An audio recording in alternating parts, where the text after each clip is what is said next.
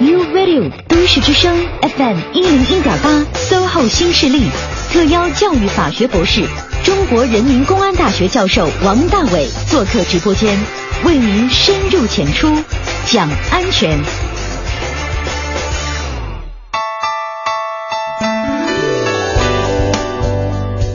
各位好，北京时间的十点零五分，欢迎各位将调频的指针停留在了中央人民广播电台 U Radio 都市之声 FM 一零一点八，正在为您直播的节目是 SOHO 新势力。各位好，我是晶晶，我是清源。今明两天呢，我们的节目会有一些特殊，会打通两天两个小时的直播时段来做一个特别的企划。这是为什么呢？因为我们会迎来一位教授，啊来自星星的教授。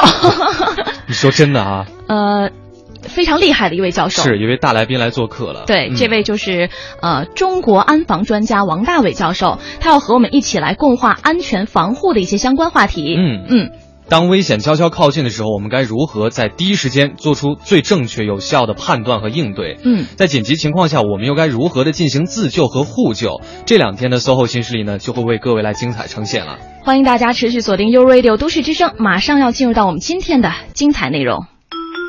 他是最可爱的三防专家，他是中小学生心中的偶像，他是大爷大妈心中的守护神，他就是我国现代西方警察科学引进者与先行者之一，教育法学博士，中国人民公安大学教授王大伟。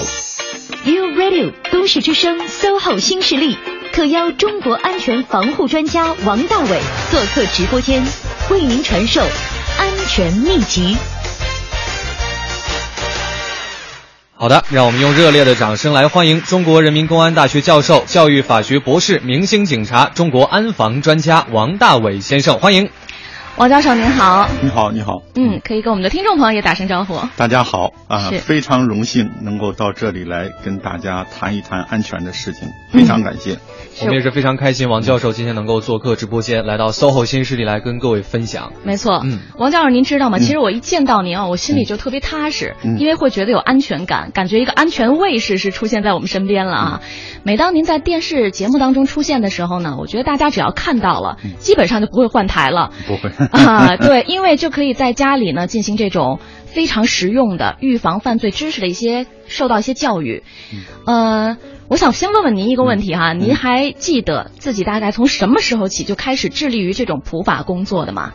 嗯，是这样，嗯我呢是一个最普通的老师，嗯哼呃，前面那些个什么头衔儿啊都不需要啊，我就是一个最普通的一个老师。嗯我呢当时是在英国学警察，嗯那么这个呢是我们国家呀解放以后第一批派出去学警察的。哦，叫警察学这个词呢，现在我们叫公安学了啊那个时候叫警察学。嗯那么这个东西学回来之后呢，呃，我们在英国学习的时候，我们就看到英国呀，它有好多东西值得我们学习。嗯，比如它有一个叫警察巡逻带小熊，他会警察带那些小玩具。哦，带小玩具呢，他看到小女孩、小男孩就摸摸脑袋，给他一个小孩儿，呃，哦。给他一个小小熊。嗯。那个小熊后边呢会有一个白色的缎带，写着一句话，呃，比如说 “say no to stranger”，就是哦。和陌生人说不。嗯。是。哎，这句话就很好，这就叫警语。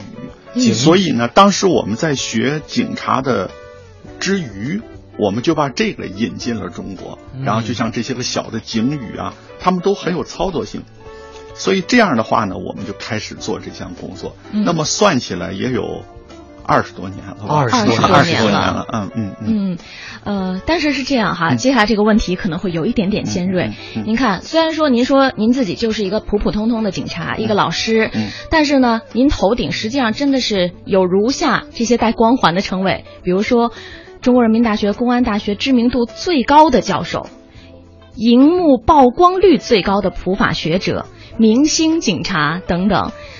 有些人对您的这个行为很关心啊，有些人呢甚至会质疑，觉得您是不是啊不务正业啊？嗯嗯有没有问过您说，您做这些事儿有什么好处啊？嗯嗯、您为什么要致力做一名普法学者？嗯，其实这个也是歪打正着。嗯一开始的时候，根本大家也不知道我，我也不知道我自己做的是什么啊。嗯大概是在今日说法那时候开播，今日说法现在可能是开播的有十五年了。嗯央视有个节目叫今日说法。是嗯每天中午那么十二点哎，。当时呢，我呢是因为从英国学习回来嘛，我就嗯觉得好像有些话要跟别人讲，嗯特别是孩子的防范和呃大众的安全。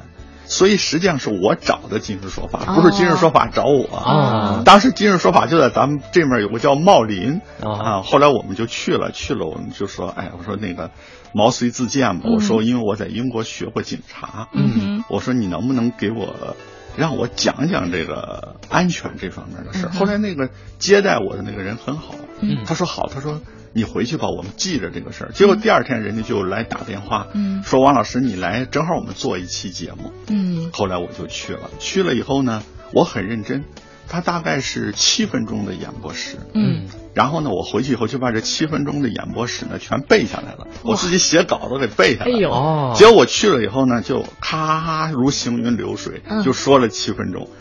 后来他们说：“哎呦，太当时那个主持人是邵刚。”啊！对，然后邵刚就说：“哎，这不用剪啊，这这他不知道是我背的。嗯” 然后就这样就开始了。然后回去以后，人家说：“那你再来吧。”哎，这样就开始做这个，可以说是普法了。嗯那么这个时候呢，我们实际上是我是干了三个事儿，一个事儿一开始呢，我们是从英国把这些东西拿回来，嗯嗯这个叫引进了英国的这个啊、这些个安全的理念。嗯第二步呢，我们试图把它社会化，就是要让老百姓都知道。嗯第三步呢，我们还想让它大众化，就编了一些个童谣。嗯其实我编童谣时，我并不知道它叫童谣或者叫歌谣，只是说完了就忘了。嗯，或后来觉得它上口好记。哎嗯，后来呢，到了我五十岁的时候，有一天呢，我在街上走，碰见一个那个小贩儿，那个小贩儿是个老头儿，嗯他说：“哎，他说你是王老师吧？”我说是。他说：“你知道你是干什么的吗？”啊，他说：“在我们眼里，你根本也不是什么专家，也不是什么法学家，你就是一个说顺口溜儿的。”哦，您我说当时听了心情啊，特乐。我说：“哎呦，终于找着北了。啊人要是找不着北，就干不了大事儿嘛。嗯所以我从这时候我才知道，哦，原来我就是一个说顺口溜儿的呀。但是这个东西啊，实际上一开始大家不理解，嗯，不务正业那是轻的，很多人说的比这个要重得多真的吗？啊。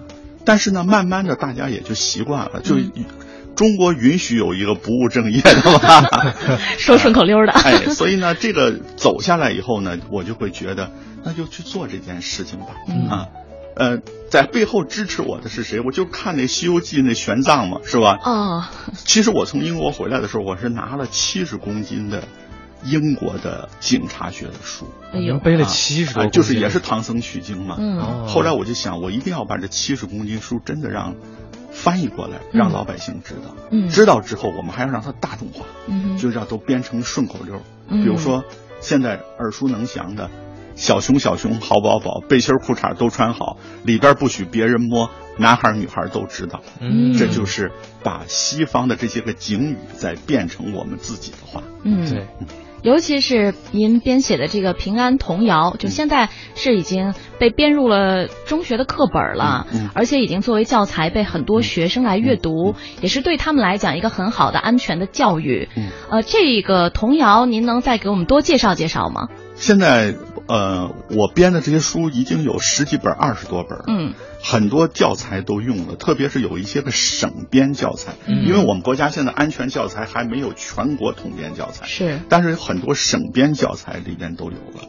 你比如说刚才说的这个背心裤衩不让别人摸，嗯这实际上是从英国引来的。嗯哼那么再往下呢，我们会把这些个英国，比如说英国刚才说的 “say no to stranger”，嗯不和陌生人说不，呃，和不和陌生人说说话或者叫和陌生人说说 no。嗯实际上这句话呢，我们引进来说，一开始大家也不同意，说五讲四美三热爱，你让别人不说话，是吧？这社会是不是冷漠了？嗯但后来大家就发现这句话很好，那么最后呢，一开始我们说小朋友你叫什么名字？小朋友就说，啊，跟你说有什么用？这就不太礼貌。嗯后来我们就让他礼貌说不，说小朋友你叫什么呀？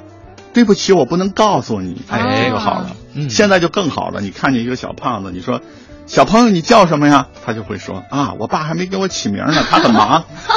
这就是一个发展的阶段。对，小朋友们也是越来越成熟了。对，现在我们不仅有童谣，嗯，我们还有童话和童操。嗯，比如我们编的《鼻涕熊和口水狼》，这就是童话。哦，安全童话五十集。我们还有童操，比如教小孩上学是带动作的，两个手做背包动作，一个人上学校问我什么不知道，低下头快点走，追上前面小朋友，他带上动作，孩子才能记得住，记得更清楚。这样。是。刚才王教授在讲刚才那一段童谣的时候，我们的听众朋友看不到，但实际上王教授是连带肢体动作，手舞足蹈，对，手舞足蹈配合着刚才那段童谣哈，这样子的话确实是更生动，孩子们也更好记了。嗯，我们今天非常高兴在 SOHO 新势力的节目当中呢，请来了中国人民公安大学的教授，也是。教育法学博士、明星警察啊，王大伟教授做客直播间，给我们带来有关安全防护的一些相关话题。现在的时间十点十六分，我们来。北京时间十点十七分，欢迎各位继续回到中央人民广播电台 u Radio 都市之声 FM 一零一点八，我是清源。大家好，我是晶晶。我们的节目是 SOHO 新势力，今天很开心呢。我们的 SOHO 新势力做了一个特别的企划，因为请来了一位明星警察，特别不一样的嘉宾，安全卫士，说顺口溜的 王老师。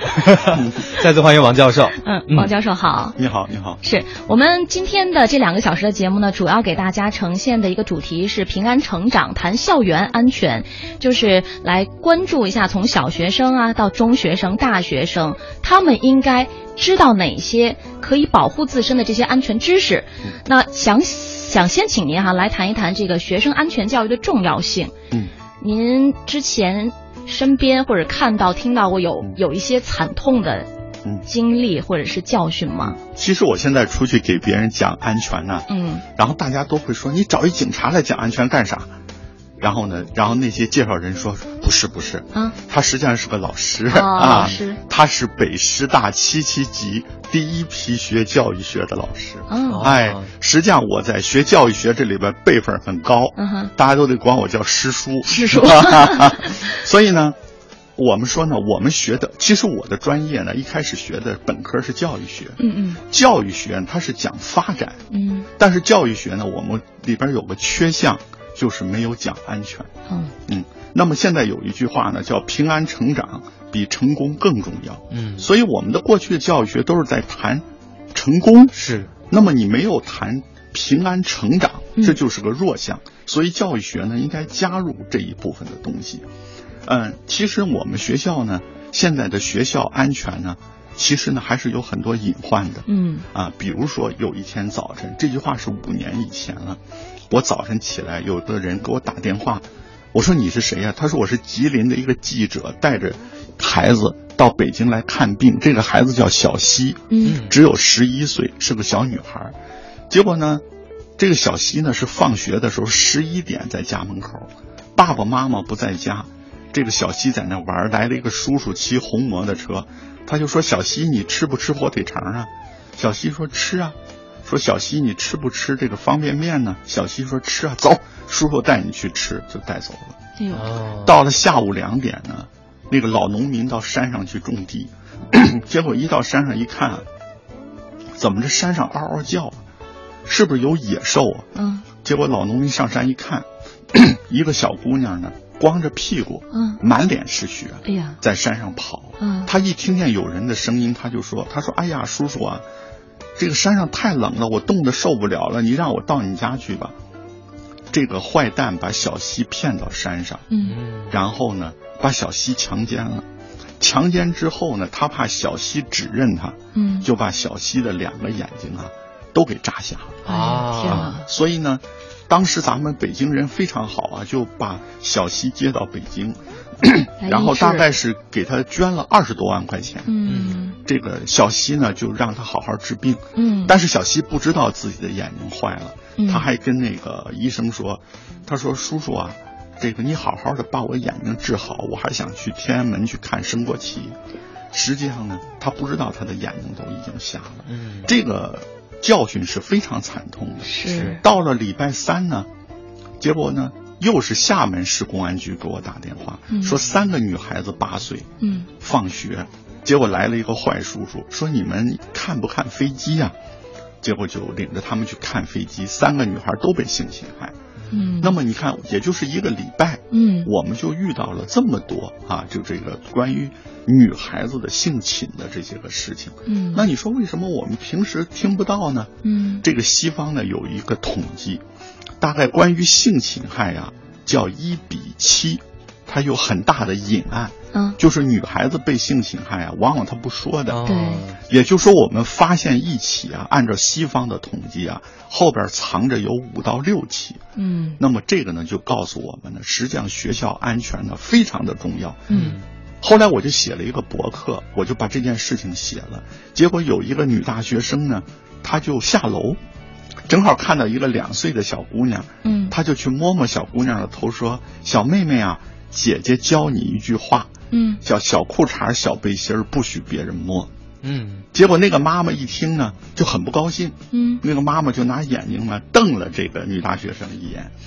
就说：“你教她这个干啥呀？嗯多不吉利呀！哦你得教她床前明月光，啊疑是地上霜啊！这就是我们现在，哎，就是什么呢？父母啊，家庭教育或者学校教育很大的一个误区，对所以大家都觉得床前明月光那得教。嗯但是我现在提出这么一个观点，就是平安童谣、平安警语，比如小裤衩、小背心不许别人摸。我的观点是，它应该和数学公式和英文字母同等重要。嗯不是说床前明月光就非常非常的重要，我们这个就可有可无，嗯这个也是不对的。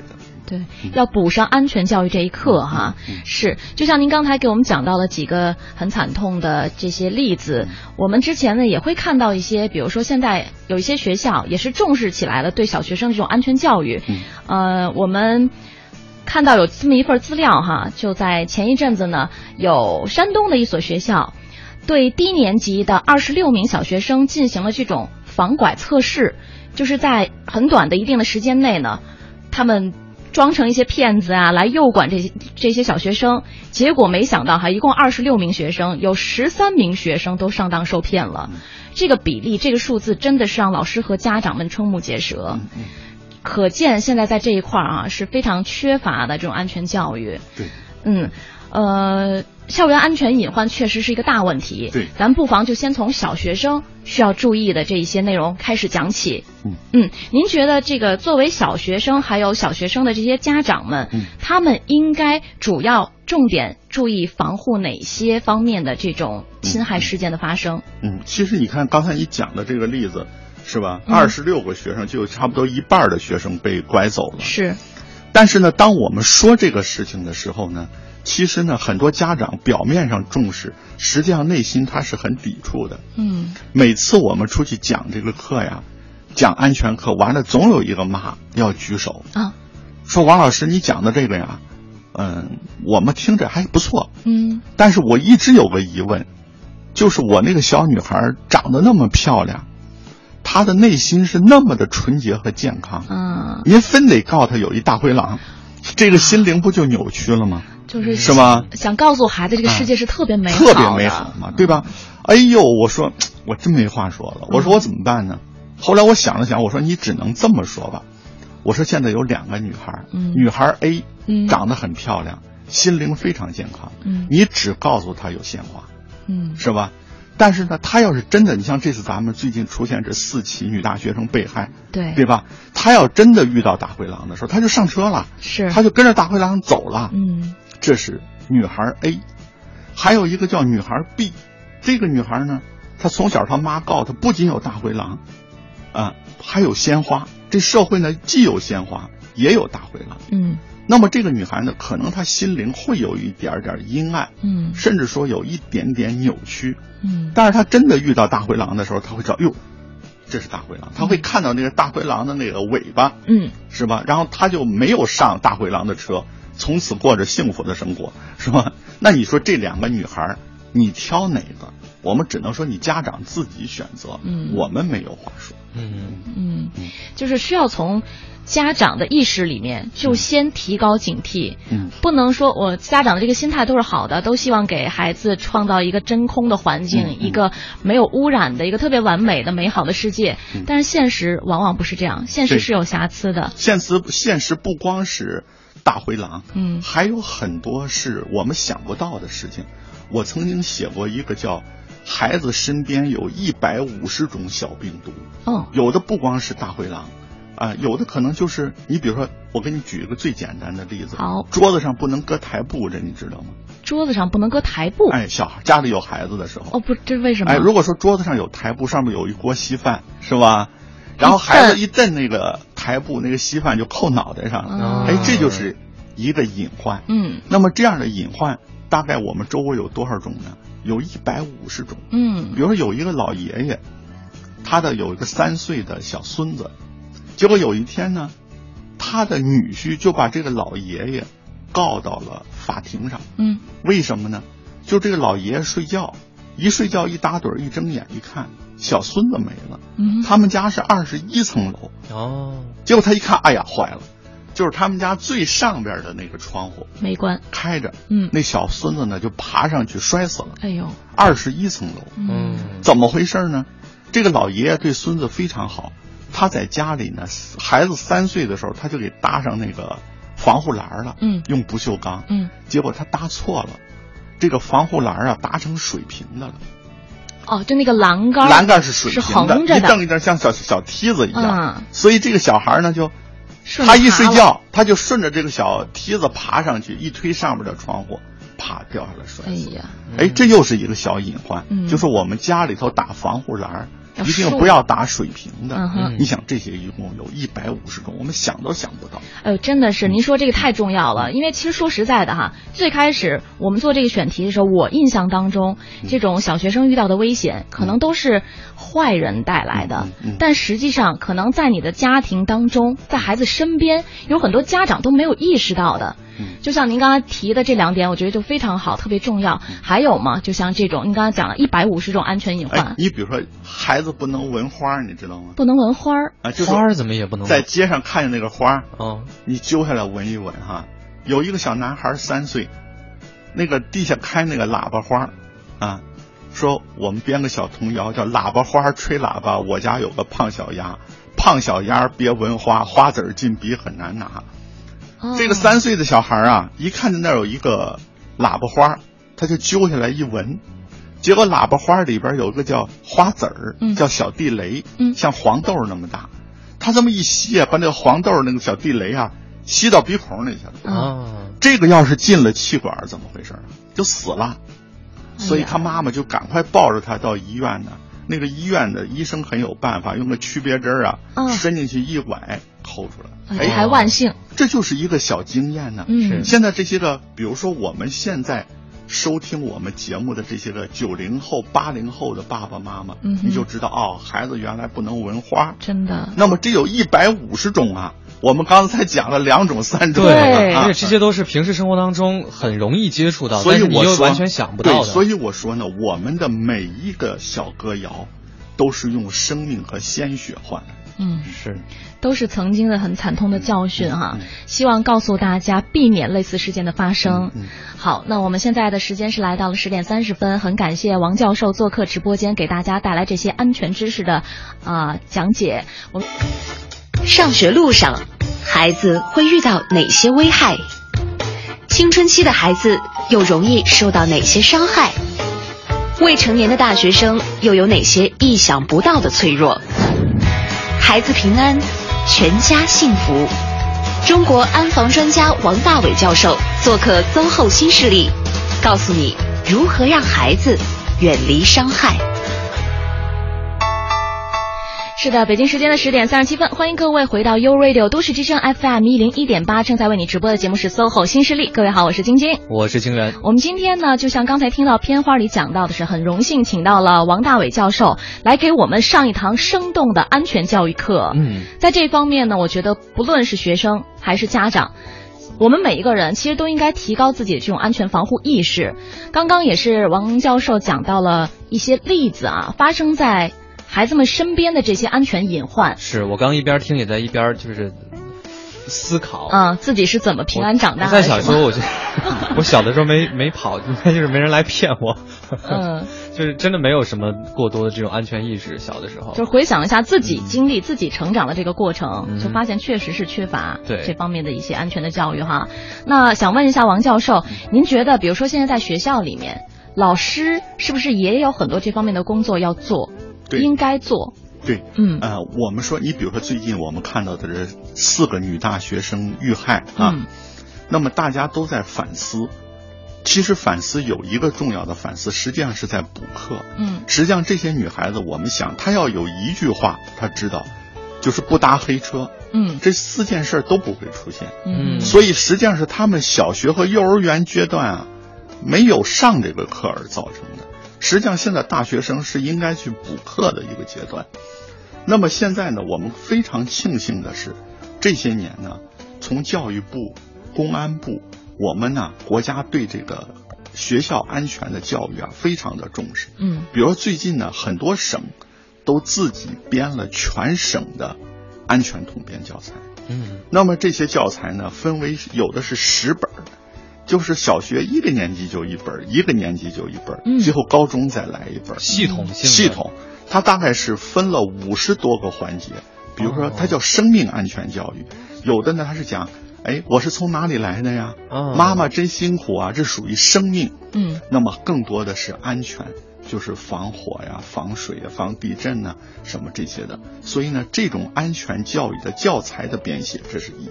嗯第二呢，就是我们现在呢，各个学校普遍的都开设了逃生演练，嗯而且它是规定每个学期大概就要做一到两次的逃生演练。嗯这个呢是非常的好。我给你讲个真实的事情。好有一次我在北京一个很有名的小学给别人讲安全，结果讲着讲着呢，我就看我前面第一排坐着一个老头嗯睡着了，在那打呼噜。嗯结果我一看，这个老头有点黑，有点胖，我认得他。嗯，他呢是谁呢？叫叶志平，是桑枣中学的校长，哦五十八岁了。结果他听我的课睡着了，为什么累的？嗯他是从四川地震灾区到北京来听这个课。哦嗯后来呢，我就跟他聊，这个叶校长是怎么回事呢？他呢花了七万块钱买了一个学校，就是他这个桑枣中学。嗯结果他进去上厕所的时候，一抠啊，他发现小便池子那块水泥掉了一块，他拿手一抠，结果那块水泥给抠下来了。嗯他说这个学校不行，嗯所以他就到处找了四十万，把这个学校加固。嗯这是一。第二呢，他每天呢让学生呢从三楼跑到一楼，一分三十六秒。嗯结果他呢老这么练，结果汶川地震的时候，嗯结果呢就是他们是两千个孩子，一震以后没有一死一伤，嗯都在这个操场上站着。嗯他当时是在外边开会，结果他就开着车往家跑，一到家呀。这个两千个学生们就跟他报告，嗯说报告校长，我们没有一死一伤。叶志平马上就哭了，嗯这些家长就说呀，说叶志平不是人呐，他就是活菩萨呀，真的是他就是个菩萨下凡来救这些孩子。嗯可是我说的是，这个老头儿，我讲完课六天，就是他不睡着了吗？嗯六天我就看到网上说累死了。哎呀啊，就说这样的才是真正的好校长。就说我们学校安全教育啊，有人防、技防、物防、犬防，都不如心防啊。嗯就是这个校长一定要上心，这就是我们学校安全教育最重要的一环——心防。是新房啊，嗯嗯。这个词儿今天听到之后呢，也是很震颤我们的心房。嗯。呃，讲到了，不论是家长还是老师，嗯。都应该是提高警惕。做好这种新房的工作哈，给学生们。嗯。我们这边呢有微信听友也是听到了现在的节目，说听教授讲安全，突然呢也是想到了他曾经看过的两部韩国电影，嗯。呃，那个也是跟这个学生这个小小朋友的这个故事有关的。嗯嗯然后当时他看的时候哭的真是啊，就觉得犯罪分子真的是太可恶了，就感到有有些时候孩子们真的是完全没有抵抗能力，对所以觉得真的是需要多多的来接受这样的教育和知识。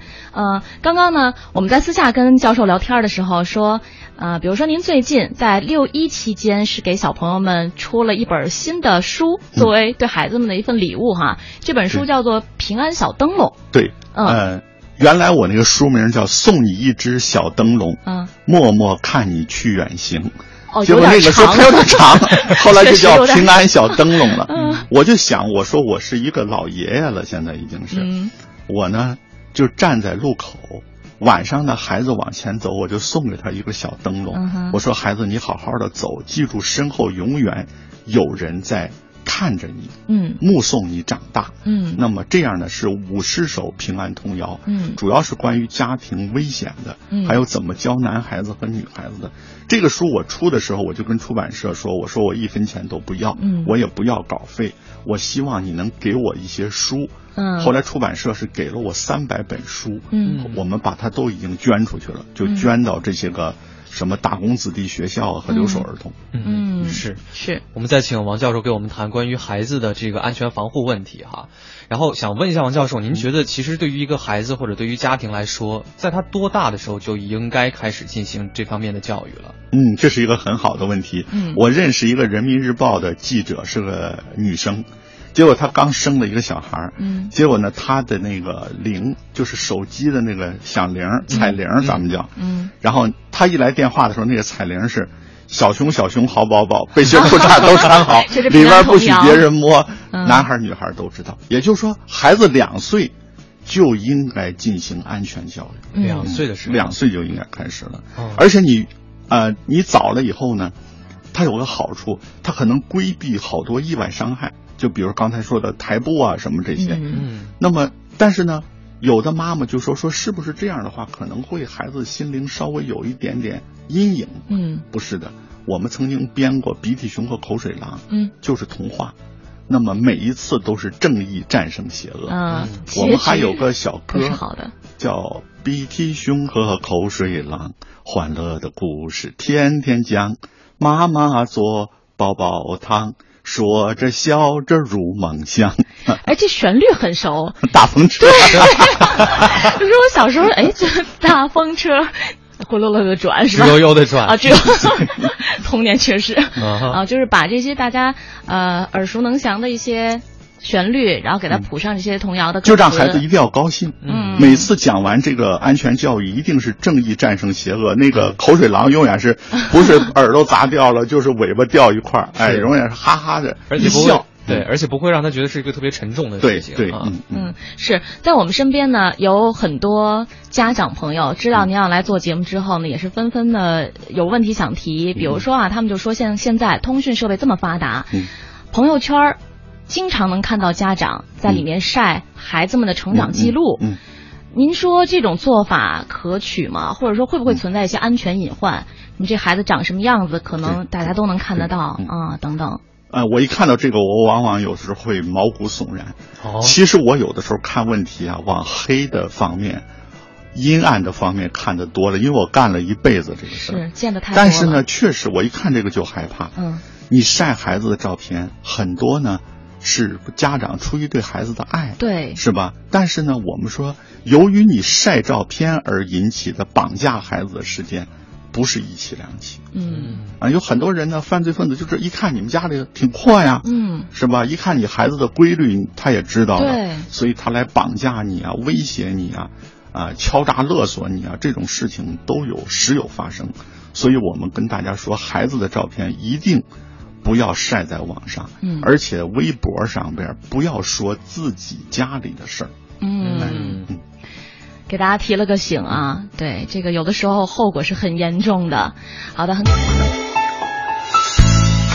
SOHO 新势力正在直播当中，各位好，我是晶晶，我是清源，再次欢迎一下今天做客直播间的中国人民公安大学教授、教育法学博士、明星警察、中国安防专家王大伟教授，王老师好。嗯，你好。嗯，呃，在这边呢，我们也是看到了听众朋友们的一些及时的反馈哈。雕刻时光他就说了，小时候上三年级的时候呢，经历过地震，级别不大，没有造成伤亡。记得地震的时候，把校长都给吓懵了。嗯，而且。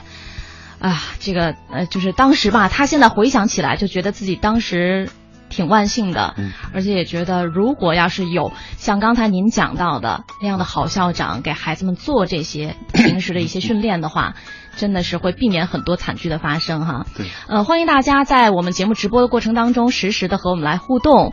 如果您有哪些问题想提问王教授的话，可以在微信的公众平台搜索添加“都市之声”为好友，然后把您的问题或者是和我们想交流的这些话语以文字的形式发送过来就可以了。嗯，呃，接下来呢，我们。孩子嘛，就是逐渐的成长的啊。孩子现在已经长到中学的阶段了，中学生面临的风险是更多了呢，还是说随着孩子们这个长大，他自己的一些意识的增强，呃，可能没有小学生小朋友们面临的危危险那么多了？对，中学生实际上他的活动半径就会越来越大，嗯是吧？这是一。第二呢，女孩子她男孩子就开始有这个性的发育了，嗯所以呢，在这个年龄阶段，可能爸爸妈妈要操心的事情可能就更多了。嗯是啊，在这个时候，孩子他是一个半成熟、半幼稚的一个状态，但是在到人到十三四岁，他又有逆反心理了，是是吧？这个时候青春期他又不听爸爸妈妈的，所以这个阶段呢，啊、我们更要对孩子加强这个安全教育。嗯那么，比如说，我们说有这个叫五只蝙蝠，叫五福捧寿。第一只蝙蝠呢，就要告诉他要心防。嗯，呃，我们曾经说呀，生个女孩子要操心，啊是，对吧？你是个小姑娘，你就要操心。嗯什么叫操心呢？就是心防嘛。嗯哼啊，这个心防是什么意思？就是说你遇到任何事情都要留个心眼儿。嗯咱们有一个女孩子呀，她是到澳大利亚去上学，去的时候她妈妈跟她说过一句话，她说你一定记着呀，不要坐男孩子的车。嗯 她妈妈很本能的告诉他这么一句话，嗯结果这个女孩子到了澳大利亚半年呢，她一直没有坐男孩子的车。结果考试完了以后，她非常高兴，这半年了嘛，期中考试，然后这时候他们就狂欢。嗯这时候来了一个外国小男孩，就是咱俩出去玩去啊。这时候他就把他妈妈这句话给忘了，嗯结果就出去了。结果两个月以后，两个月也没有再回来，就找不着了。嗯。结果最后在一个立交桥底下的臭水沟里，发现一具就是女尸，嗯，就是看着像这个姑娘，但是不是也不知道，都过很腐烂久了，那么这就说明什么呢？第一个，我们一定要有心房，嗯。中学生一定要有心房。第二个呢，就是时间，我们要知道，因为中学生他已经知道了嘛，就是有有这种分析问题的能力了。嗯我们要告诉他，一年呢有三次犯罪高峰，嗯，叫平平安安三月三，四月五月往上窜，夏天多发强奸案，冬季侵财到疯癫。什么呢？就说一年呢嗯有三次犯罪高峰，大概在四月五月的时候，第一次犯罪高峰就上来了。嗯你记得有个节气叫惊蛰，是吧？是雷一打害虫就出来了，犯罪分子也跟着蠢蠢欲动啊。嗯夏天是性侵害案件和侵人的高峰。嗯你看咱们最近说的这个叫黑色的八月，嗯是吧？是那么这个时候呢，为什么这些女孩子一个两个的都被侵害呢？这里边原因很复杂。嗯那么比如说夏天呢，有的时候可能女孩子她看到青纱帐长起来了，青纱帐长起来，坏蛋可能会藏在里边，嗯是吧？有的时候夏天呢很热的时候，天会很长，对比如七点多了吧，实际上已经很晚了，但是外边天还很亮，亮。所以女孩子也不怕。嗯。有的地方呢是热了，女孩子就也不那个晚上睡觉也不关门不关窗，对，再加上夏天女孩子穿的衣服也少，嗯，嗯。这些呢都会引起就是侵人的一个高峰。嗯，可是，一到了冬天以后呢，就是盗抢骗，犯罪分子啊就开始进行侵财的犯罪，嗯。这是第二支。第三支呢，我们就说是，这是第二支是时间，嗯第三个就是空间。嗯，实际上我我们要知道，侵犯孩子的空间不一定是荒郊野外，嗯有的时候就在上学放学的路上，路上甚至就在学校里头。你看学校最近我们也看到有那个极个别的老师性侵害女孩子，是是吧？所以呢，这个呢我们要提高警惕。还有一个呢，就是氛围。氛围是什么呢？就是越是美酒鲜花浪漫，帅哥美女，嗯这个时候你又要提高警惕。嗯记得有的时候那些个五星级宾馆啊，什么这个时候你一定要告诉女中学生，你千万别到这些地方里边去。嗯所以我们有一句话叫“男孩女孩独处一室，不要超过三十分钟”，啊这就是专门给女中学生说的。他不懂嘛，嗯是对吧？跟一个小男孩在一块儿时间长了就容易出事儿，是吧？最后一个就是技能，嗯女孩子一定要把这些安全的技能都告诉她。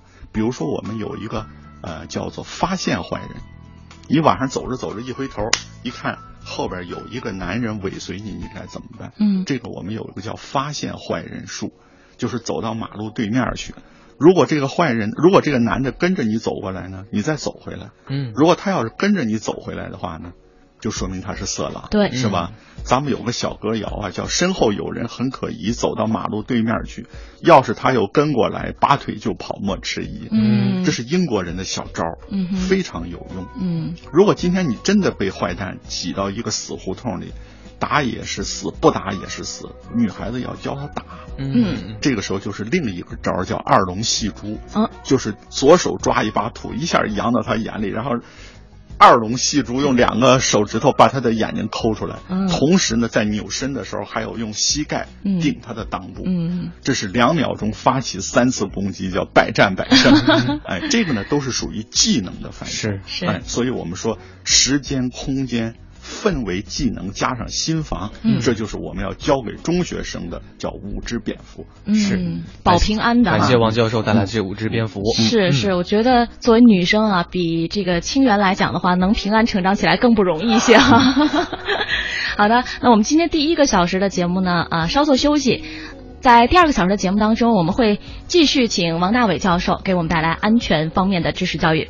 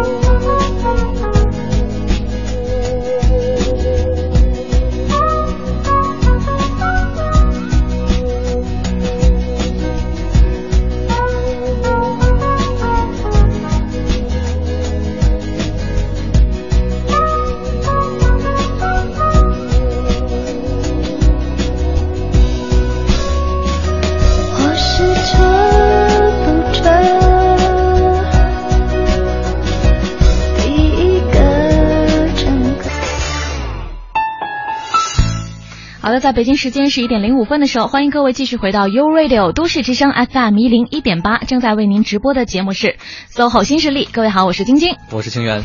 呃，再次欢迎一下做客直播间的来自中国人民公安大学的教授、教育法学博士、中国安防专家王大伟教授，您好。你好，嗯，欢迎王教授。是。今天我们用两个小时的节目时间呢，和王教授一起跟大家来聊的这些安全方面的话题呢，是有关学生安全教育的。嗯。刚刚讲到了送了五只蝙蝠哈、给大家保平安。嗯。想嗯聊到了中学生，嗯。其实中学生的这个发育，刚才你也提到了哈嗯，包括一些特点，包括自己心理特点，可能开始出现了叛逆，嗯。有一些危险呢，也许呃本来可以避免，但是因为自己的一些叛逆呢，会造成一些比较危险的举动，比如我们接下来要听到的这个案例。这个男孩是石家庄市第六中学的一名学生，名字叫做龚品义。几天前啊，因为与家长发生争执，赌气离家出走。这出走的时候啊，身上仅带了十块钱。那如果有热心的群众发现了他呀，请及时的与石家庄西青综合警务服务站联系。这是一个关于孩子离家出走的事儿啊。哎，这个问题我特别想问一下王教授，关于这个问题，我们对于孩子们的教育到底应该是说你无论如何不能够离家出走，还是说如果一万万一哈，就真的离家出走之后，你需要注意的一些问题，或者说要早一点回来，或者说你要做好充分的准备。嗯。嗯，现在家长一般的撵孩子出去的不多了，是吧？是。现在都是自己发小脾气。对。对你像刚才我说的那个，我说教那个女孩说你学学那个二龙戏珠是吧？嗯我跟你说这真实的事儿。有一次我在医院里抽血，我一伸那胳膊，然后那个护士他就说：“哎，他说你是不是教二龙戏珠呢？” 然后他说他有个女儿嘛，嗯他有个女儿呢，她就是在上护校。嗯每天晚上都要出去这个，就是去到医院去值夜班儿嗯然后他妈妈就说说你学学那个二龙戏珠，嗯然后他女儿就说我不学，他就跟他妈别扭嘛，嗯嗯，就是这个年龄阶段嘛，对就叛逆啊啊。然后他妈说你为什么不学？然后他说现在地下都是水泥地，上哪儿抓土去？他不跟他妈找别扭吗？等到晚上，他妈妈他又去上夜班，晚上他妈妈就把他叫住了，给了他一包这个，给掏出一个纸包来给他。然后他说妈什么东西？他说你不说没土吗？给你包了一包生石灰粉呢、哎呀，然后他女儿又说了一句话，说我不拿。他妈说你你真烦人，让你拿你就拿。然后他女儿就说那得看刮什么风，是吧？一刮顺风把自己给 整个这过程中都说明这个闺女跟她妈闹别扭，是吧？也正好是中学这个年龄阶段的一个特征。所以我们说，一真的要是离家出走了。啊、一定一定要注意自己的安全。嗯呃，作为爸爸妈妈，不用，特别是男孩子，刚才那个，嗯不用太挂心。嗯我估计不会出什么大事儿，是吧？嗯但是呢，自己要知道该吃饭的时候吃饭，该睡觉的时候睡觉。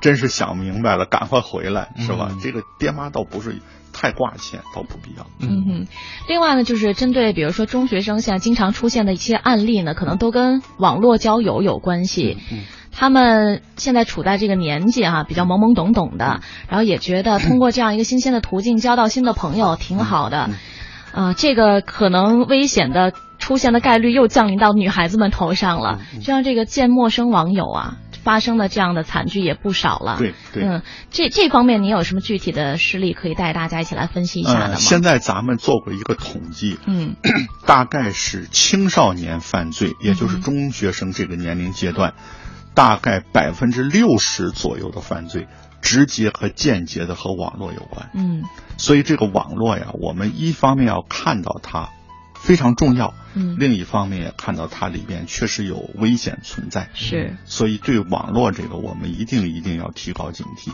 现在网络上对女孩子比较侵犯比较严重的，就是我们说的这个婚恋诈骗。嗯婚恋诈骗就是见网友，嗯是吧？过去有一句话叫“见光死”，是吧？是叫青蛙和恐龙的故事，是吧？啊，想的都挺好，一见怎么这么丑啊，对吧？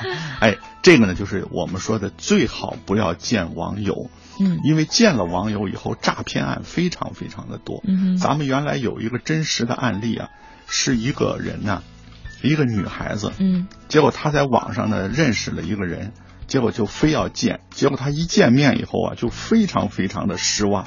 为什么呢？这个男孩长得是又矮又瘦又小。嗯这个男孩见了她以后，第一句话就说：“知道我叫什么吗？”嗯然后那个女孩说不知道，他说我叫成吉浩然，就是我老祖宗是成吉思汗，是吧？啊，第二件事呢，他又拿出一个特漂特漂亮的玉雕，嗯给这女孩子，知道这是什么吗？知道这是什么？这是我老祖宗给我的。然后说那女孩说这么好东西你留着吧。嗯然后这小男孩说没用了，怎么了？他说我得癌症了。哦，哎呀，这女孩子一听啊，就是一种这个怜悯之心怜悯之心啊，油然而生。嗯说你不用害怕，说这个癌症并不等于死亡。嗯然后这个女孩子就到处给他找钱，把自己的钱也给他，然后呢，最后呢，就是让这个给了这个小男孩很多很多的钱，就是为了让他去治这个癌症。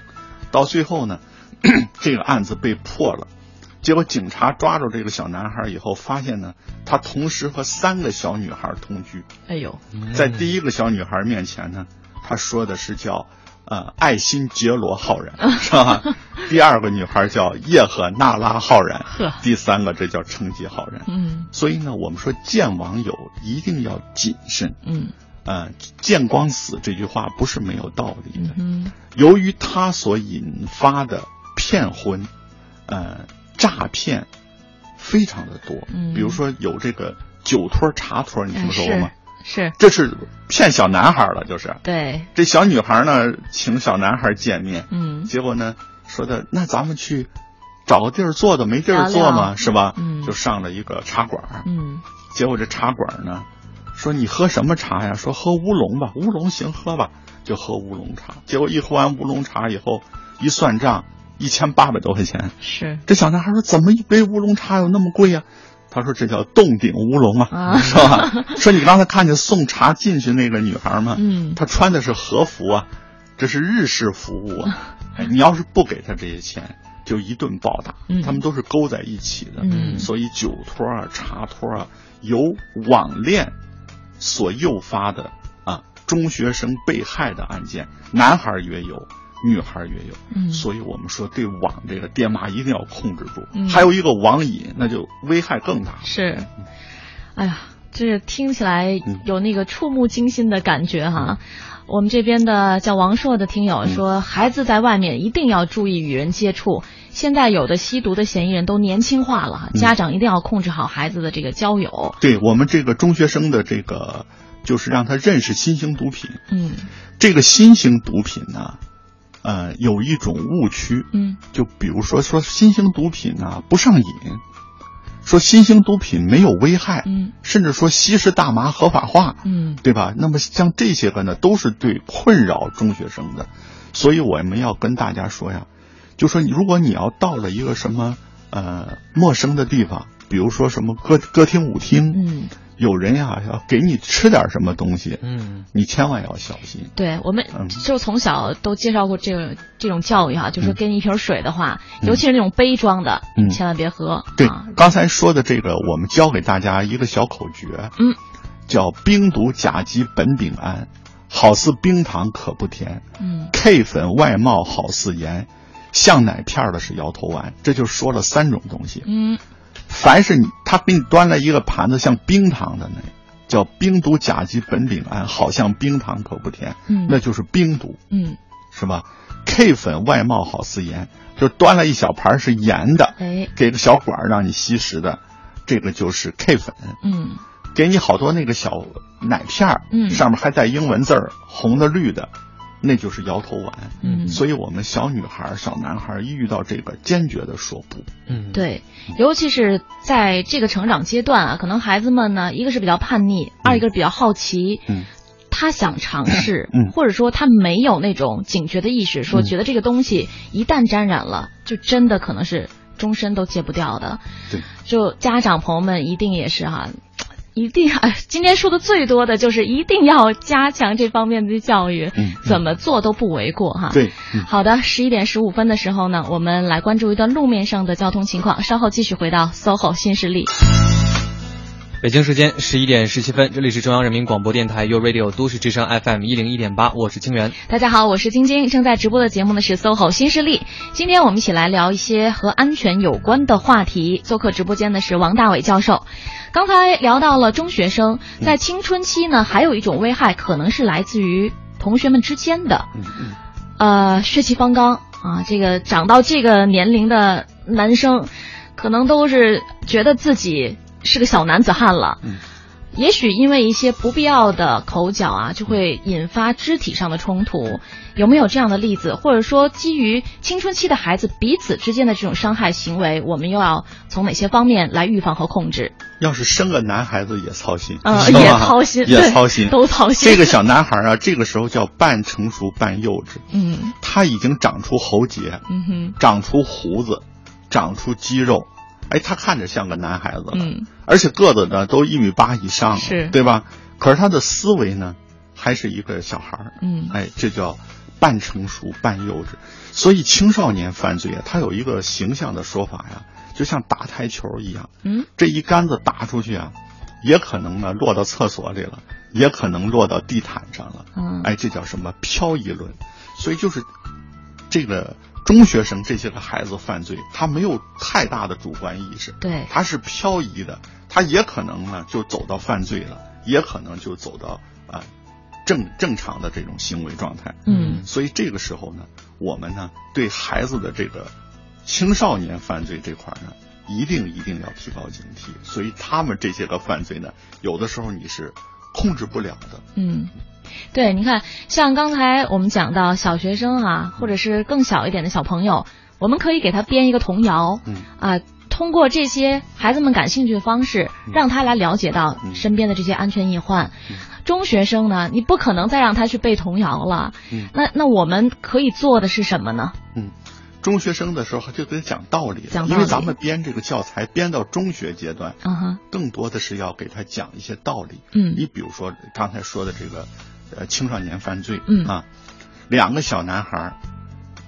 骑自行车，啪一下碰到一块儿了，嗯是吧？嗯这一碰到一块儿了，这个小男孩给他一拳，嗯那个小男孩给他一刀，嗯是吧？这就从一个根本就不是个事儿的事儿，对就激发了成了一个刑事犯罪了，嗯对吧？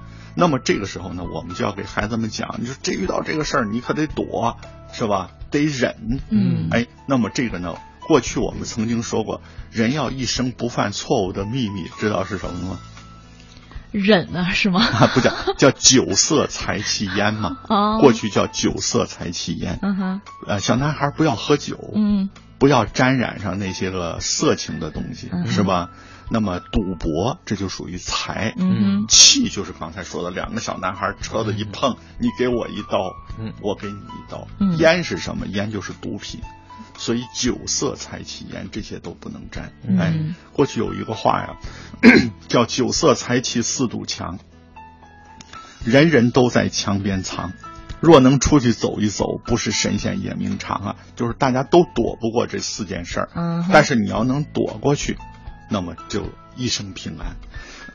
所以小男孩，你一定要教给他具体操作的办法。嗯你比如今天我就是要杀你，是吧？两个人一撞车，哎，我就想给你一刀，这时候咱们怎么办呢？嗯就交给他一个，哎，就是最后的杀手锏，叫不决断晚交钱，睡一觉过一天，再找爹妈谈一谈，是吧？就是真的我要跟你打架了，是吧？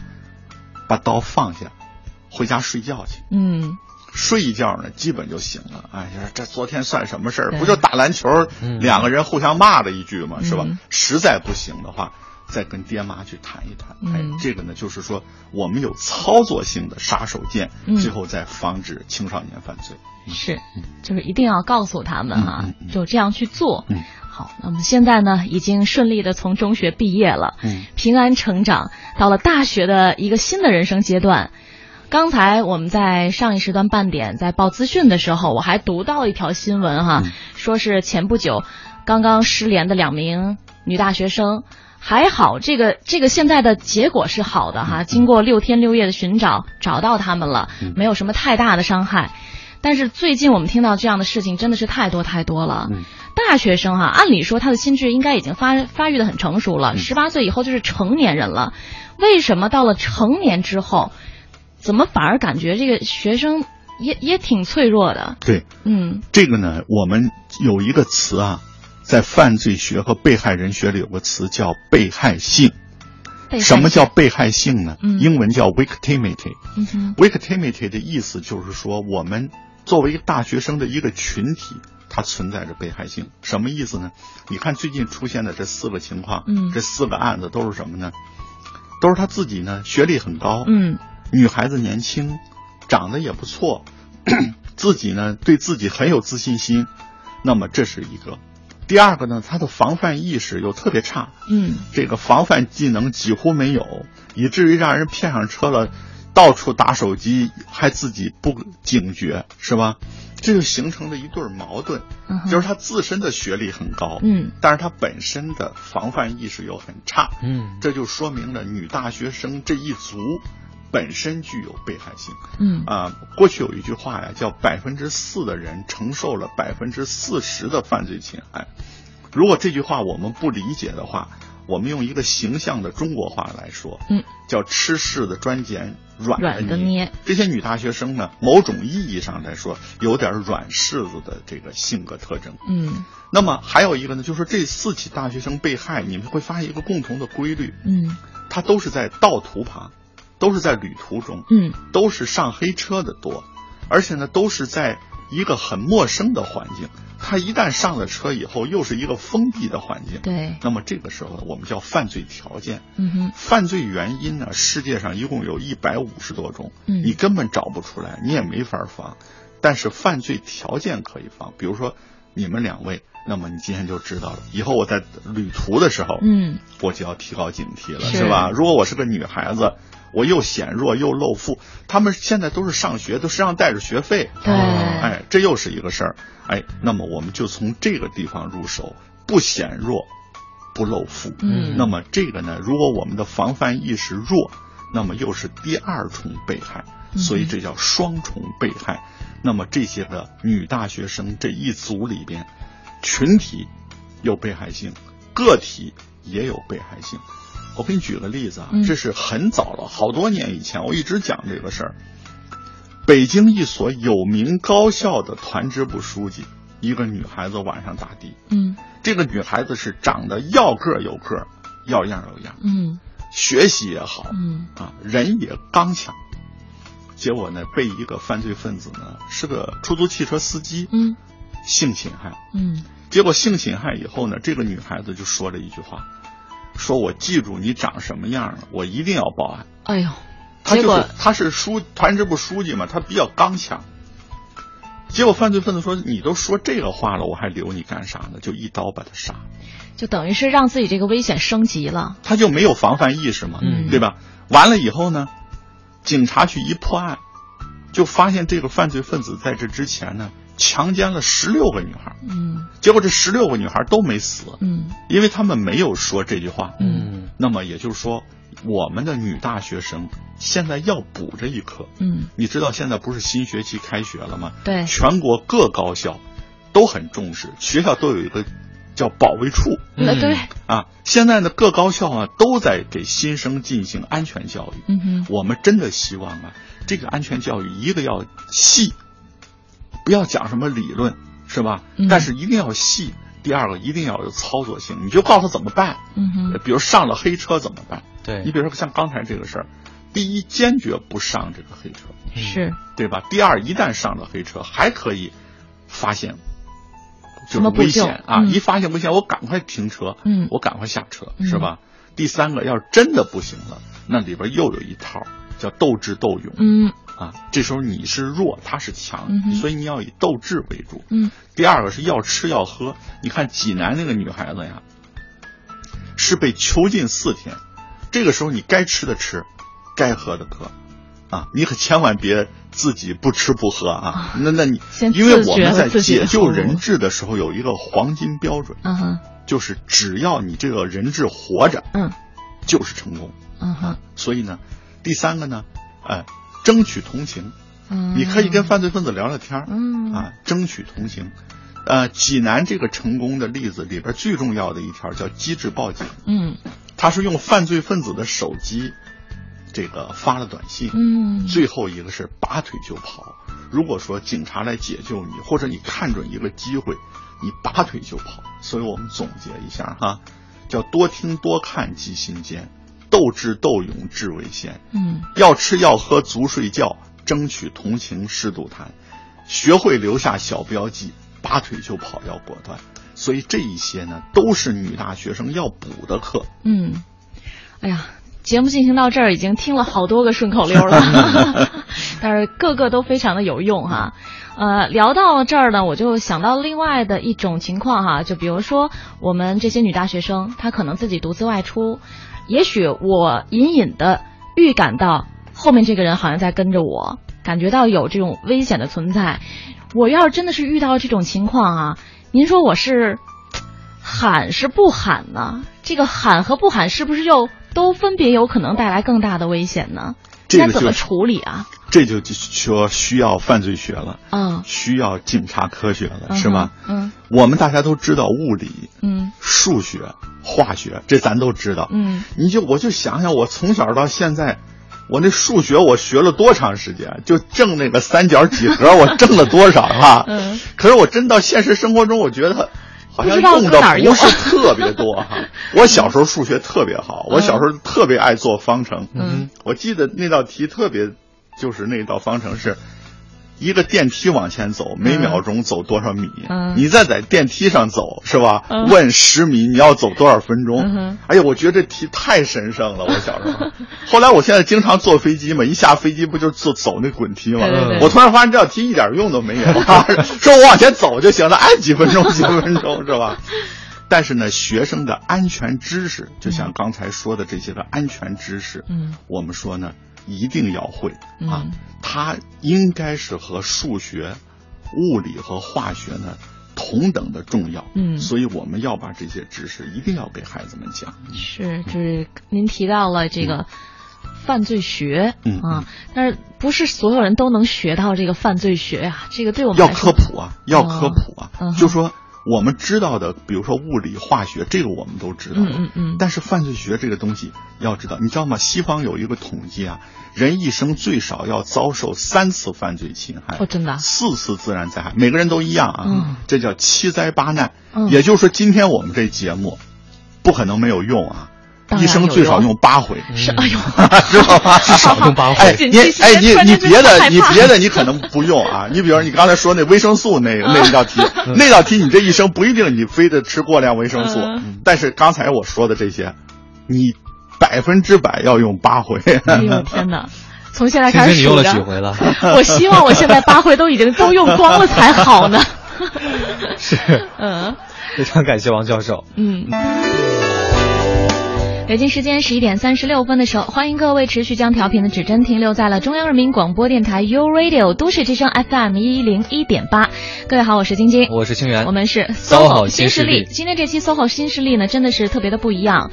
除了我们两个新势力之外呢，还有一位哈，呃，我们非常高兴的请到了中国人民公安大学教授、教育教育法学博士、明星警察、中国安防专家王大伟教授，做客我们的直播间，和大家来谈谈安全教育的一些知识。嗯，普法工作，王教授已经做了很多很多年了啊，在这边呢，觉得这么有经验，很多听友也是纷纷向您提出了自己的一个一些问题。是。刚才王教授还说，给大家说的这些，这些安全防护的这个办法啊，嗯你这一生当中至少要用到八次。八次，我们刚刚还在细说说这现在出现了几次了。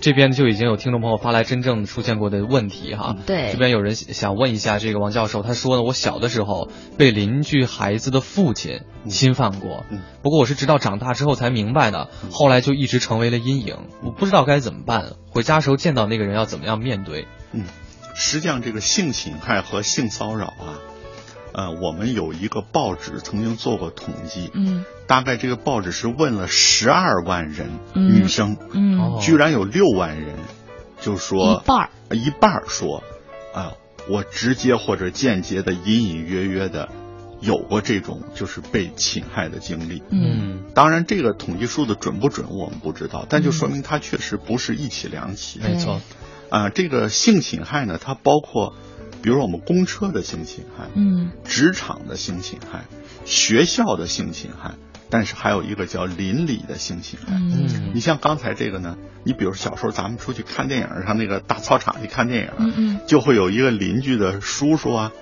大伯啊抱着这个小女孩看电影，哎在看哎在看的过程中，没准他可能有这些个什么动作，嗯是吧？可是你小孩你也不知道，只不过是你现在大了回想起来，你才知道。嗯不光是小女孩，很多小男孩在他大了以后，他会想到他成长的经历的时候，实际上是有性侵害的，嗯只是他当时并不知道。嗯哼那么遇到性侵害怎么办呢？我们跟大家讲了有三大救助，嗯这个大家一定要知道。就是现在我们的孩子如果被性侵害之后，跟爸爸妈妈说，这是必须的，必须的啊啊！我们说小小秘密藏心里，谁也不能告诉你。坏蛋要是欺负你，告诉妈妈要牢记，嗯一定记住要告诉妈妈。嗯嗯，这个事儿是绝对绝对，你可不能藏在心里的啊。这是我们说的要告诉妈妈。嗯那么有三大救助，第一个救助就是一旦我们被性侵害，要有一个生理救助。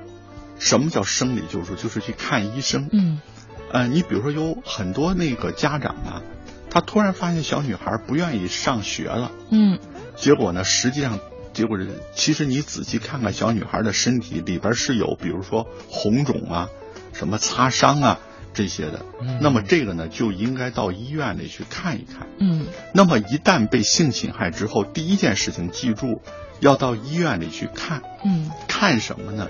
就是要取证，因为性侵害案件呢，我们有五大证据，叫毛发精斑、体液抓痕、现场遗留物。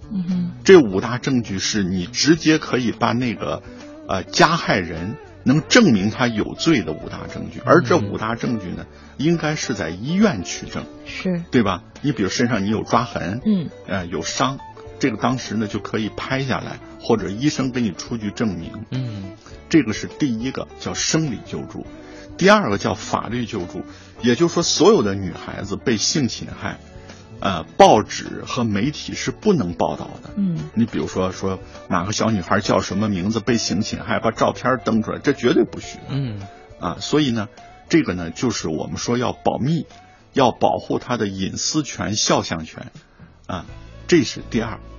第三个呢，就是刚才说的叫心理救助。嗯这个心理救助啊，呃，西方啊有这个叫强奸救助中心，它专门有一些个这个志愿者，他的任务就是去做心理救助，二十四小时的服务。他们是什么呢？就有好多都是以前被性侵害过的女孩子，啊她现在长大了，嗯比如说可能到四十岁了、五十岁了。那么他呢，就是这些小女孩遇到这个情况的时候，他要去告诉她怎么办，嗯怎么摆脱这些个心理阴影，怎么取证，怎么将犯罪分子绳之以法。你知道性侵害案件啊是一个严重的刑事犯罪，作为我们警察来说，对这种案件是深恶痛绝。嗯所以呢，这个不是个小偷小摸，嗯说可能我们去报个案，也许破不了。嗯但是性侵害案件，警察是高度重视的。所以呢，你一旦去报案之后，犯罪分子啊落入法网的几率是非常高的。嗯。所以这就是我们给女孩子讲的三大救助。嗯，呃，看来我们发来互动信息的这位朋友呢，嗯。可能就是在心理上没有得到及时的救助，所以现在他一直有这方面的阴影哈、呃，希望将来的人生之路能够一切平安顺利。另外呢，我们针对最近经常发生的这些案件啊，包括这个女孩子独自外出的话，如果要是要独自搭车，需要注意些什么？可不可以请王教授给我们一些具体的指导？对，嗯这个比如说我们第一条就是坚决不要坐黑车，嗯这是第一条。是这第一条后边还有个括号，也要谨慎的坐陌生人的车，是吧？哎，这一条一定要作为一个金科玉律。嗯啊，这是第一条。第二条呢，就是一旦我们上了车，如果发现了有一些个蛛丝马迹，嗯有危险，嗯，果断下车。果断下车啊，嗯说那你停一下，我有个什么事儿，你甚至可以说个谎，啊，你比如我落了什么东西了，对吧？嗯或者怎么着，反正我要赶快的下车。嗯，而且是不是比如说找一个人多一点的地儿，热闹的地儿？对对、嗯啊。第三个呢，如果说真的对方啊面目狰狞、面露杀机的话，这个时候就属于应对了，就不属于防范了。嗯这个时候应对呢，刚才我们就说过，什么要吃要喝呀，争取同情啊，嗯这个整整的这一套，这是这一套最重要的是不上那个黑车。对，那个是前啊提哈。这个呢，就是大家一定要记住，就是现在啊好多人都特别热衷于，比如说什么。啊，女子防身术，对吧？嗯而且这件事儿一出，这几件事情一出来之后，女子防身术巨火。是嗯女子防身术要不要？要，但是呢，那是个，那不是一天两天的，罗马不是一天建成的，你得起码得练个练成黑带子吧，那时间很长。是，但是有比女子防身术还管用的，就是心法，嗯就是你提高警惕。嗯那么我们能不能把这句话就定下来？我这一辈子就不坐黑车。嗯你比如有时候我晚上出去录节目啊，嗯嗯回来也打不上的，嗯打不上的也，也着急，一下雨怎么办？就有那黑车在你旁边。是啊，但是我都是咬着牙就不做。都不做啊。我原来也做过，当然也没出过事儿。嗯但是我现在通过这件事儿，我一定要说，我要以身作则，做一个榜样。嗯如果所有的女孩子都能做到这一点就行了。是，那么还有一个坐汽车，就是咱们一般上公车有性侵害。啊，对，啊，这个咱们说四喊三不喊。嗯，白天高峰高声喊，旁有军警高声喊，男友在旁高声喊，三两女友高声喊，路见不平一声吼，该出手时就出手，臭流氓给他一个嘴巴，哎，这是四喊。嗯哼，三不喊呢，就是天黑人少，啊，直觉危险，孤独无助，这个时候你就不要喊，叫斗智斗勇，智为先。你一喊可能就刺激他哎了，。这是坐汽车，嗯还有一个坐火车，嗯，坐火车也有讲究，嗯所以我一直在想啊，我能不能编十句话，啊，就给这些个小男孩、小女孩，特别是上大学的这帮孩子，是，记住这十句话，好人一生平安。嗯上火车要低调，金表名牌尽量少。嗯，你可别打扮的花枝招展的，特别是回家是吧？哎对大包小包的衣衣锦还乡了是是吧？哎嗯哎，聊天一路不涉不涉及，对面美女心莫跳，聊一路天儿也别说自己，嗯对面有个女孩子你别蹦蹦乱跳啊，不喝对方的饮料，起身回来茶倒掉。啊就说有这个麻醉抢劫，特别是做软卧，是，就是对方给你个什么呃饮料啊，别看是易拉罐没拉开，那里边也有危险。哦，这样也不行，嗯，它会有那种那个注射器啊，嗯把那个麻药注射到那个易拉罐里，然后外边再用红蜡封一下，嗯你根本看不出来。嗯这是坐火车的诀窍，坐飞机也有诀窍。嗯所以你看啊，打黑的是吧？坐公共汽车。坐火车、坐飞机，嗯这就四个了。嗯如果说我们大学生能够掌握这四个技能，也是一生平安。是，是不是就包括比如说要是夜晚，呃，女子独自然后打车的话，虽然我上的不是黑车，它按理说它是相对安全的哈，可是也也会有这种例外的情况嘛，就建议大家坐在后排，对，然后最好把这个车牌号码提前先抄记下来，对。或者是提前就告诉你的家人。对，呃，另外还有什么需要注意的？就是呃，晚上要是打的，就是正规的的，你也要告诉家长和男朋友，嗯，啊，我几点几分回来，我在哪儿已经打上的了，哎，然后把这个车牌号发给他。嗯但是你发这个车牌号的时候，有一种观点，现在我是当着那个司机面发。哦，对嗯别让他啊，这个我觉得，这个有点有点挑衅行为，是吧？就是我说你干嘛？我说你不必，我说你就自己发过去就完了，嗯对吧？嗯呃，比如说要是我们送人，嗯。要送个女孩子，嗯。那么我们也留个心眼儿，就是嗯把这个车牌号记住，嗯。是吧？那么这都是一些个小技巧。是。上去以后呢，一定坐在这个不要坐副驾驶位置，对。副驾驶呢容易他跟这个司机接近，坐到后排啊，这是一个。嗯再有一个呢，如果他要是面露杀机的话，嗯哼这个时候我们说斗智斗勇，嗯就是这两个呢要以斗智为主。嗯比如咱们有个女孩子，被这个在公标准的公共汽车上被绑架了。在公共汽啊，车不不是标准的这个啊出出租汽车上被绑架了。啊结果他呢就一想，他说我有什么长处啊？他突然想到他是学校话剧团的，啊嗯这叫生门死穴。他说我这个生门呢，嗯。就是会演话剧。嗯。然后他这个时候就突然一转脸，就跟犯罪分子套近乎，嗯。然后就说你是哪儿的人？犯罪分子说杭州人，他说我也是杭州人。哦。结果那个犯罪分子一听呢，好像他要跟他谈恋爱似的，他 那犯罪分子请他吃了杭州菜，嗯。然后呢，他跟犯罪分子说，这就是他想跑，但是他下不了决心。嗯。这时候他说我明天上午啊要考外语，你现在给我送到图书馆去，我学到十点，然后我下来接茬跟你谈恋爱。结果犯罪分子就给他送到图书馆底下，他不是上去了吗？嗯嗯他上去一看，觉得没问题了，机智报警，把犯罪分子抓住了。嗯哎呦。清源，我突然间觉得你这个经常参演话剧也是有好处的 这下次下次得想办法把你带上。对对对，提高提高一下我这方面的技能是吧？好，呃我们在十一点四十九分的时候呢，来，十一点五十二分，欢迎各位继续回到 SOHO 新势力，我是清源。我是晶晶，做客直播间的是王大伟教授。呃，刚刚我们是聊了很多哈，有关大学生的一些安全教育。现在不少的大学生都是一个人求学在外，在外地上学。比如说他们在外面的一个城市生活，或者说在路上的时候，还有一些什么原则性的问题需要大家来注意的。嗯，这个主要的还是新房。我有一次在首都机场，有个女孩，她要到英国去嗯念书，嗯很漂亮一个女孩，只有十八岁。嗯然后她妈妈就找到我说：“你能不能帮她送到英国去？”啊因为我当时 我当时也坐那架飞机嘛啊！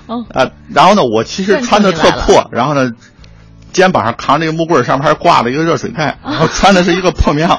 嗯然后他妈的眼睛特毒，一眼就能看出来，哎，这人肯定是经常出国的。你知道，凡是穿西服革履拉那个旅行箱的，都是第一次出国的，是吧？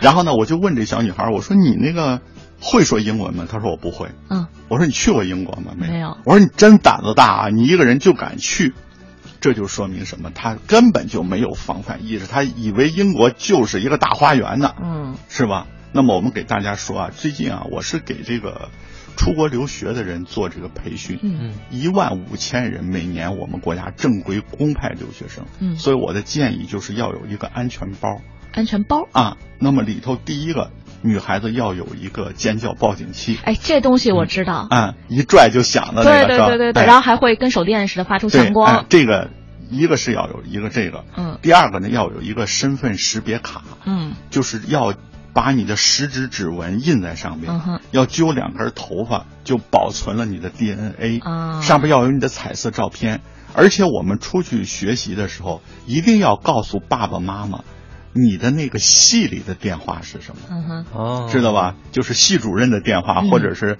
我们公安大学是叫中队长，啊。咱们其他可能是叫班主任，对班主任。那个电话嗯。一定要给他留下来，这是第二。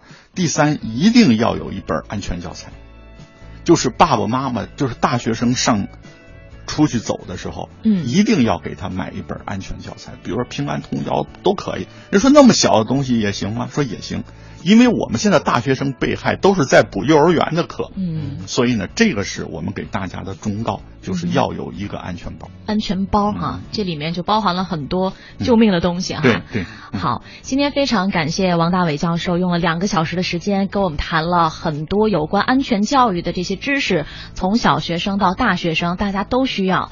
那明天的同一时间呢，我们依然会在直播间当中，呃，迎来我们的这位。安全防护卫士王大伟教授和大家要探讨的呢，就是职场当中的一些安全，包括女性的安全和网络安全。所以欢迎大家在明天的同一时间持续锁定我们的 U Radio 都市之声，锁定我们的 SOHO 新势力。今天节目就是这样了，再次感谢王教授，谢谢您，谢谢谢谢，我是晶晶，我是清源。明天见。云层吞没，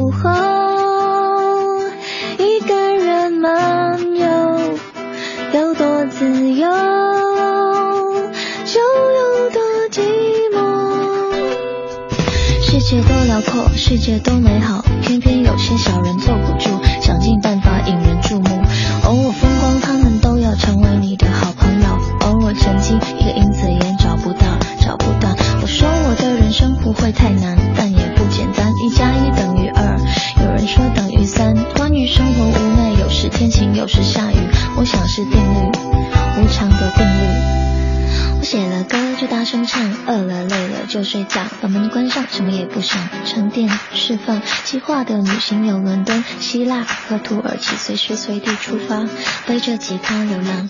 生命有太多选择题，却没有所谓错与对，A B C D E，就看你的决定。豁出去吧，一起走吧，在天色未暗以前，就这样，趁一切来得及。